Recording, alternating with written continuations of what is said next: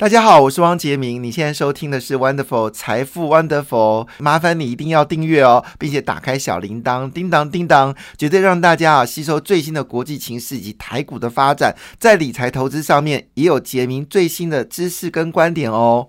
那各各位呢，刚好就是七月一号啊，哈，那呃，应该是礼拜六是对不起哦，说说哦，礼拜六是七月一号，然后礼拜五呢是。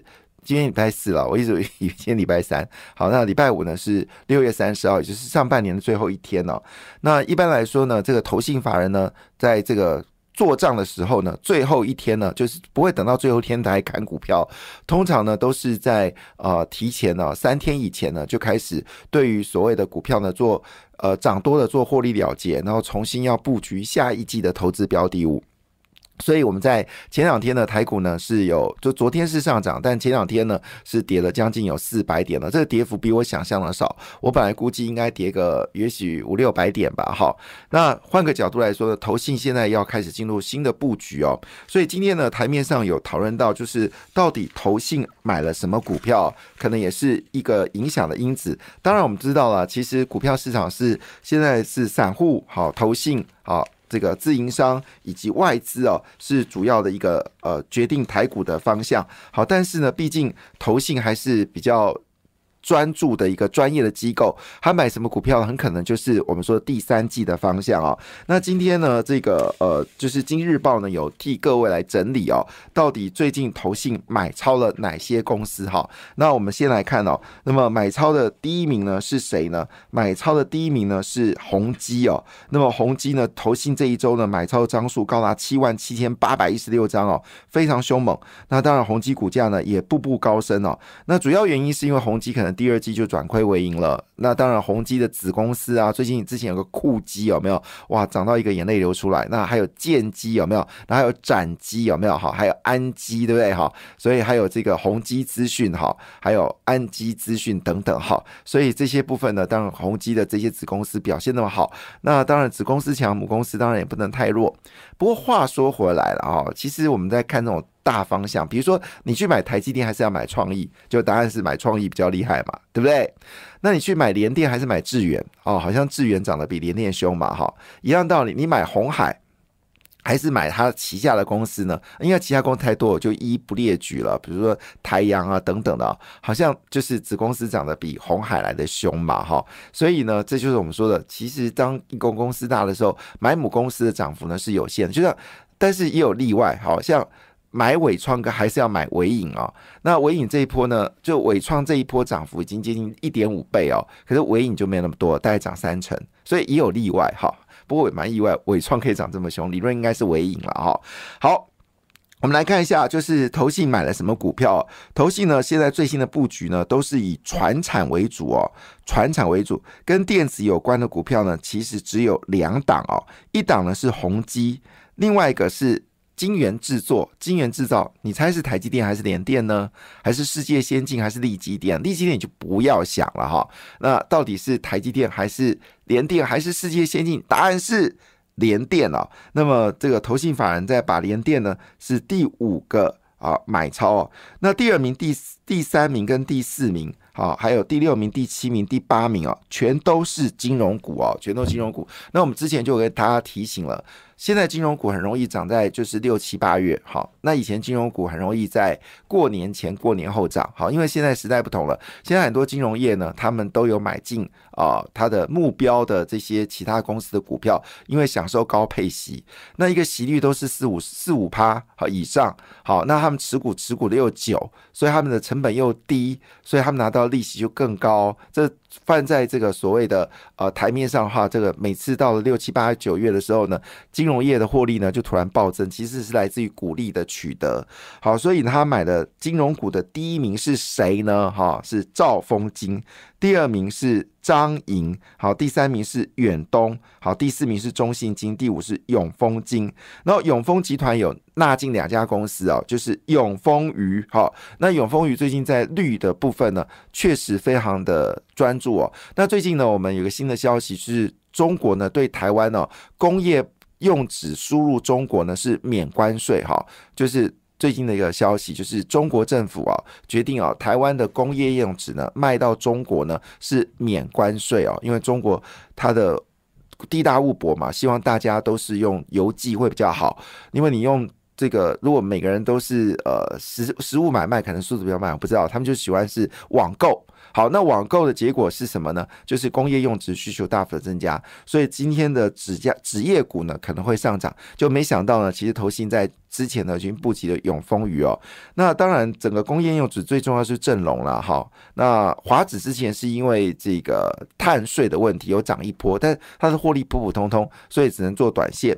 好，农林就比较有趣了。好，那我们回到我们刚才说的，就是金融股里面呢，诶，非常意外的，就是永永。远东影有纳为法人买超的方向哦，远东影哎，远东银很稳定啦，它就是每一年当然就赚十趴的，呃呃，它呃对十趴没错，九到十趴的利息股息，因为它每年都配一块钱，那股价都十块钱，所以。利息十趴没错嘛，好，所以永远东银就是这样，你就不要期待它的股票能够涨多少。如果它有跌破十块钱，你就去买，因为它每一年都配一块钱，所以利息呢是高达十个百分点哦。远东银是一个配息稳定的公司，结果被纳为哦就是标的物哦。好，另外就是永丰金没有玉山金哦，没有第一金，没有呃，但是有趣的事情，公股行库买金是张银哦。好，而不是第一金哦。其实，公股行库除了兆丰金可以买的，就是第一金了啊。因为现在几乎第一金已经成为我们台湾公股行库的这个人才养训班了。以前是台银，以前在台银做官，你就可以到各个公股行库做董总。现在你是要到第一银行，你到第一金做的时候，你就可以到各个公股行库做董总。哈，那所以买超第一名是兆丰金，第二名是张银，第三名是远东银，第四名中信金，第五是永丰金哦。好，另外统一巨阳哈也列为是买进的标的物，看起来很保守，看起来很保守，就是投信在这个现在买超的股票看起来非常的保守哈。好，那当然背后的原因是因为。呃，七月份有许多不确定的事情哦，其中有一件事情就是美国升息哦。那我们本来以为说七月份升完之后就不会升了，但最新的消息呢，恐怕跟我们想象的不一样，就是不但会升完之后，还会继续升哦。还会继续升，那其中呢，就是七月跟九月都会调高利率。那主要原因是因为非房市的服务通膨还没有降温哦，因为美国的这个经济韧性很高，跟台湾一样哦，内需消费非常畅旺。那这个畅旺结果是的，人力需求大幅的增加，失业率一直维持低档。那失业率维持低档的薪资就会增加，薪资会增加呢，那当然，如果你聘用呃，比如说麦当劳，原本呃大家的工读的薪水是。一百一十块钱一个小时，那现在如果调到了一百九十块一个小时，那当然它一定要反映在它的食物上面。就算是牛肉、猪肉价格没有涨，它也要反映它的工资上涨，调高价格。所以，我们说我们调高最低工资的时候，其实你背后就要说一句话：我们的物品的价格一定会上涨。那当然，除非是呃失业率很高，但毕竟台湾的失业率在五月份公布出来，结果失业率还是持续的下滑，主要是因为商业需求大。的增加，那以这个角度来做切入的话呢，当然对鲍尔来说，通膨不打死不行啊，所以七月跟九月都会升息，所以这是为什么投信的投资状况非常的保守。那我们回到了指数部分来看，那果不其然啊，中国股市是一日行情啊，昨天上涨，今天下跌，但跌幅还好啦，就是上证是平盘嘛，只跌了零点零七点啊，点零点零七点，呃是。呃，几乎是指数部分没有没有百分比的变化。那深圳呢是跌的比较多，深圳跌掉零点四七个百分点。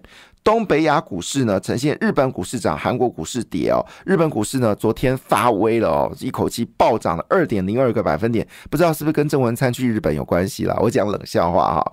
那巴菲特持续的加码日本才是主要因素，因为最近公布消息，巴菲特又卖比亚迪了。他原本持股有二十八个百分点，现在已经降到剩下呃八个百分点了。所以呢，如果跌破五个百分点就不用申报了。所以大家就好奇哦，巴菲特卖掉日本股市是。来呃卖掉中国的巴菲特，呃，对不起，中国的比亚迪到底是哪一桩呢？有人猜他继续加码日本，所以呢，这个可能这个消息，或许日本还有其他的好消息，所以日本呢一口气哦一天哦就涨回了三万三千点哦。那前两天又买到日本的很开心，不过我最近日本的股基金卖的太凶了。